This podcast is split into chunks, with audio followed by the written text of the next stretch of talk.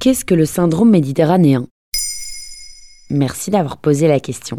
Bien que sa signification reste peu connue du grand public et que la notion reste informelle, ce terme revient malheureusement régulièrement dans l'actualité. Il illustre les discriminations médicales racistes dont a été victime une personne.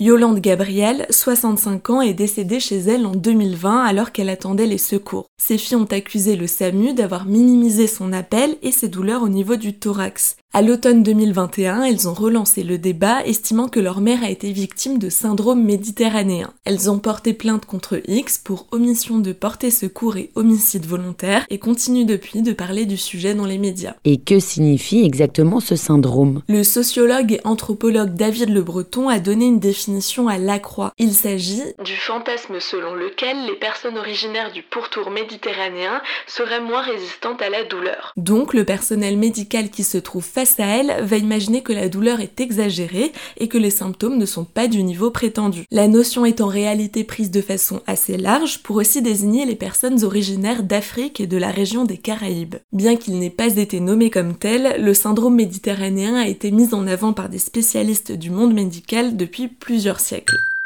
Dans le cas de Yolande, l'une de ses filles, Marie-Laure, a expliqué aux médias Mademoiselle. Maman, c'était une Française martiniquaise, elle avait un accent. Donc je ne sais pas dans quelle mesure le syndrome méditerranéen est entré en compte dans la réaction inadaptée de ce médecin.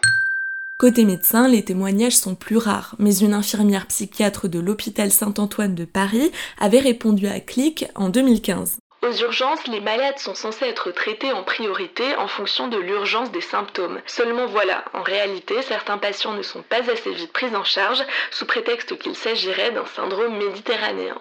Tu as d'autres exemples? Ce syndrome méditerranéen a particulièrement été mis en lumière en décembre 2017 lorsque Naomi Musenga, une jeune femme d'origine congolaise habitant à Strasbourg, a appelé le SAMU en se plaignant de fortes douleurs abdominales mais n'a pas été prise au sérieux. Des enregistrements ensuite dévoilés dans la presse ont fait état de moqueries et de rires de la part des équipes. Une phrase notamment a extrêmement choqué lorsque l'opératrice du 15, numéro du SAMU, lui a rétorqué. Oui, vous allez mourir. Certainement un jour, comme tout le monde. À côté, l'autre personne s'est moquée de la prétendue douleur de règles de la Strasbourgeoise, soulignant qu'il est normal de souffrir pendant ses menstruations. Naomi Musenga est décédée 5 heures après son appel d'un accident vasculaire cérébral. Mais pourquoi en parle-t-on si peu? Comme de nombreux sujets liés au milieu médical, et encore plus quand il est question de discrimination, c'est tabou.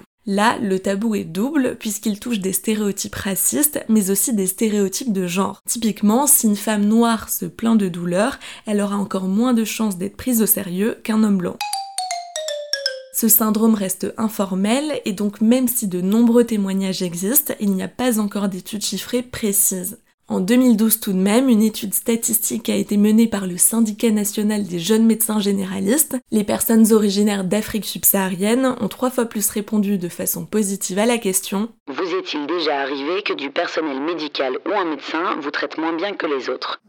Une prise de conscience de ces stéréotypes racistes favorise depuis les études et travaux universitaires sur le sujet, ainsi que les formations en milieu hospitalier, afin d'éviter les erreurs de diagnostic et les négligences un premier article médical a été publié sur le sujet en mentionnant le syndrome méditerranéen dans son titre en décembre 2020.